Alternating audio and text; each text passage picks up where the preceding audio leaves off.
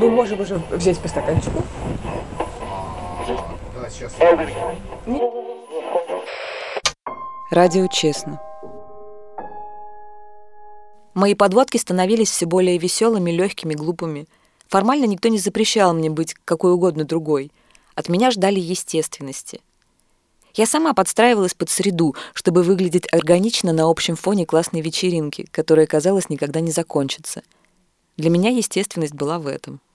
Почти все сотрудники были молоды, даже юны. Паспортный возраст при этом мог быть любым. Взрослыми считались только двое — Кристина и Альберт Семенович, поэтому за глаза их называли мамой и папой. Генерального директора и генерального продюсера все остальные сотрудники генерально боялись. Они были из тех родителей, которые могли проявить крайнюю жестокость. По-настоящему от меня требовали только одно — следить, чтобы эфир продолжался во что бы то ни стало. Во время своих смен я почти не отлучалась из студии и слушала — Форс-мажорные ситуации случались самые разные. Зависала эфирная программа, ломался компьютер, пульт барахлил. К себе я относилась не менее настороженно. Мне случалось нажимать не ту кнопку или забыть вывести фейдер. Однако врагом эфира номер один была все-таки не я. Тогда у нас на этаже работала уборщица, мечтавшая подключить свой пылесос в нашей студии, потому что так ей было удобнее. Вся техника в студии при этом оказалась бы под угрозой. Ее предупреждали, но она не слушала — Уборщица была уверена, что мы просто не хотим идти ей навстречу.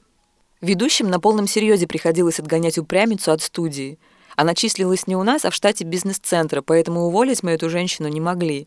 Через месяц или два наша героиня все-таки добилась своего, воспользовавшись отсутствием диджея в студии. Эфирный компьютер тут же сгорел, и вещание остановилось. За исключением этого печального случая, рабочие дни проходили как будто не всерьез, игрушечно — Подводки для эфира мы записывали у звукорежиссеров, и их никто, кроме руководства, не слышал. Сидя в студии, я могла только смотреть на микрофон. Даже выключенный он волновал меня.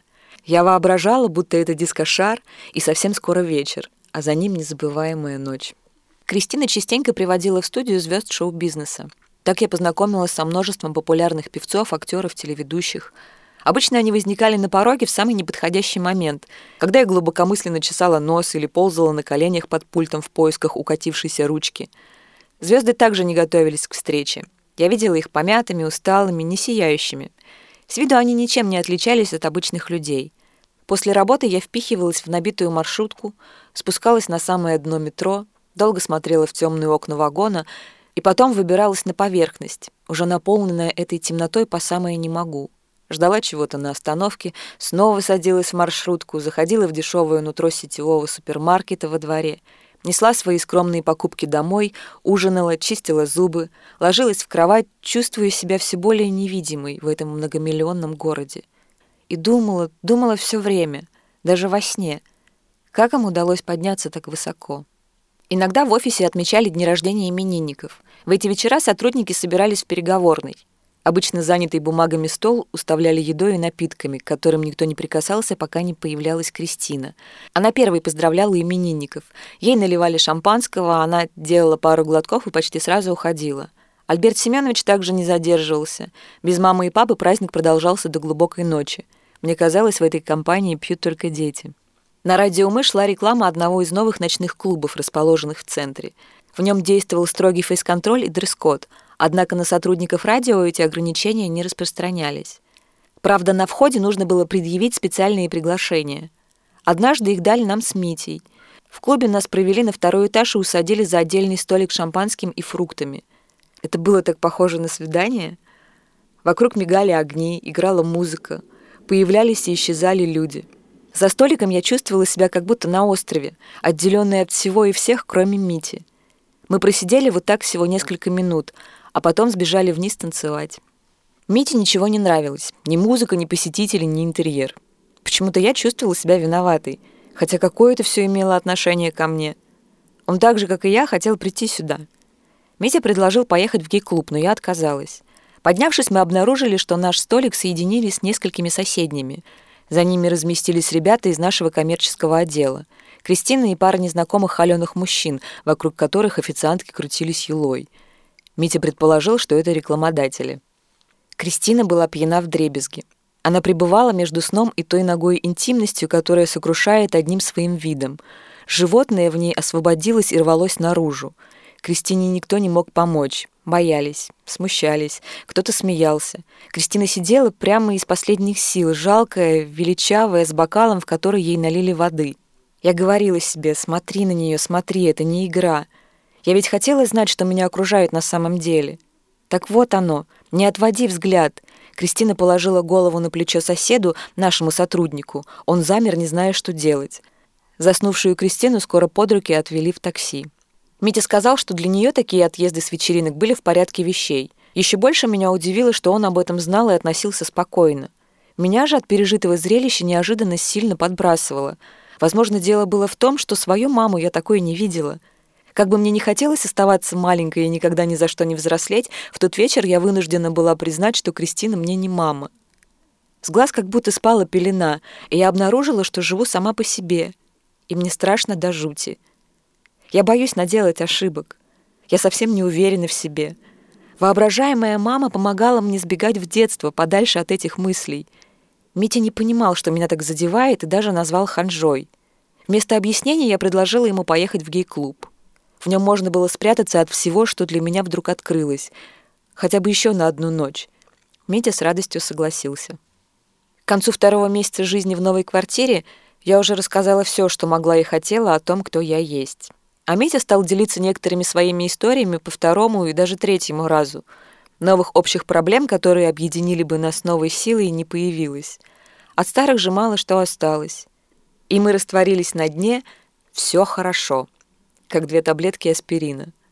Однако печаль сгущалась. Мы все чаще покупали вино. Выпивая с Митей по вечерам, я ловила себя на том, что стараюсь рассмешить его. Буквально из кожи вон лезу, упражняясь в остроумии. Скоро он перенял мою манеру, и круг замкнулся. Прежнее доверительное общение ушло, мы окончательно превратились в развлекательные радиостанции друг для друга. Митя жаловался на бессонницу и головную боль. Помимо снотворного и обезболивающего, он пил витамины, гомеопатию, какие-то стимуляторы иммунной системы, у него был целый пакет таблеток. В моей семье к ним прибегали в самых крайних случаях, поэтому первое время я думала, что Митя очень болен и только после заметила, что по частям он разваливается исключительно на словах, а на деле держится молодцом. У меня не было проблем со здоровьем, и я не особенно представляла, как о нем заботиться. Когда же они появились, я растерялась. Меня забеспокоил живот. Первое время я надеялась, что это закончится так же, как началось. Само. Боль каким-то странным образом гармонировала с поцарапанными креслами и грязными окнами в маршрутке, и в глубине метро она была своей. Но на радио с ней было невыносимо.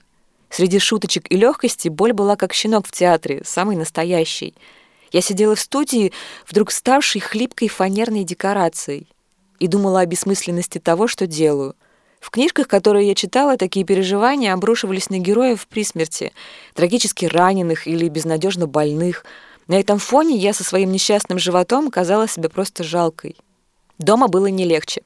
Вечерами после работы я ложилась в своей комнате и пыталась понять, зачем мне все это, где мой настоящий дом. Митя заглядывал ко мне и, как обычно, звал на кухню. Я отказывалась. Мне кажется, он думал, что я его избегаю.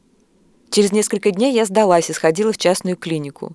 Врач, боевая женщина, носившая белый халат, как генеральскую форму, за мои же деньги заявила, что предпочитает работать с беременными. Остальные со всякой ерундой ее волнуют мало. На меня очень сильно подействовало такое лечение. Мне сразу расхотелось ходить по врачам. На обратном пути что-то дернуло меня подняться и выйти на Тверской. Было уже темно, валил снег, крупный, как будто освещавший улицу. Я повеселела, поймав языком пару снежинок. Мой взгляд скользнул по шикарным вывескам и внезапно наткнулся на непритязательную рекламу аптеки. Я заинтересовалась и решила зайти. Все в аптеке было новое, еще пахнущее упаковкой. За кассой же стояла старушка. Необычность происходящего так подействовала на меня, что я вышла из привычных рамок и прямо сказала ей, что меня мучает. Она посоветовала лекарство. Но это было еще не все. Слушая ее, я неожиданно для себя поняла, что вместе с болью пытается пробиться ко мне изнутри. Озарение поражало, как за секунду развернувшееся из пылинки поле. Я притихла. Добрая бабушка была тронута моим вниманием, но мои мысли обращались не к ней, а к Мите. Мне стало кристально ясно, что я больше не могла быть ему просто другом.